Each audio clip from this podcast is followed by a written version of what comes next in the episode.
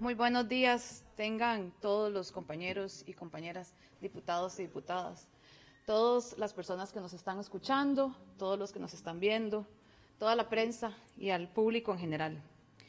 Quizás esta legislatura sea una de las legislaturas más complejas que hayamos tenido en nuestra historia.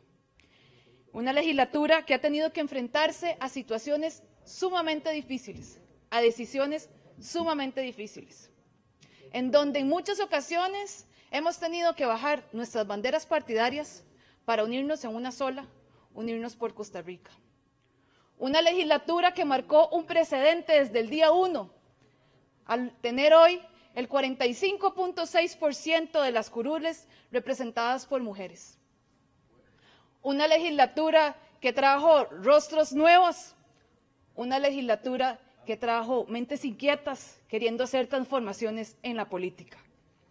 En este escenario me siento sumamente honrada, me siento sumamente orgullosa de poder presentarles a una mujer que está a la altura de representar la valentía, el compromiso, la experiencia, el liderazgo y el conocimiento. Y que además esta asamblea necesita tenerla para seguir caminando, para seguir construyendo esos frutos como lo hemos venido haciendo. Les hablo de Silvia Hernández, les hablo de mi compañera, les hablo de mi amiga. Una mujer que ha liderado varios procesos legislativos de manera exitosa y a todos nos consta. Una mujer que ha logrado acuerdos, una mujer que busca dialogar, una mujer que ha negociado, una mujer que ha logrado esos consensos. Pero más aún, una mujer que toma decisiones, mantiene posturas con firmeza y con vehemencia. Silvia Hernández es la esencia de una gran mujer. Silvia Hernández es esposa, es madre, es valiente, es una excelente profesional en materia económica. Silvia Hernández fue viceministra de Planificación, fue nuestra jefa de fracción y muchos otros cargos más.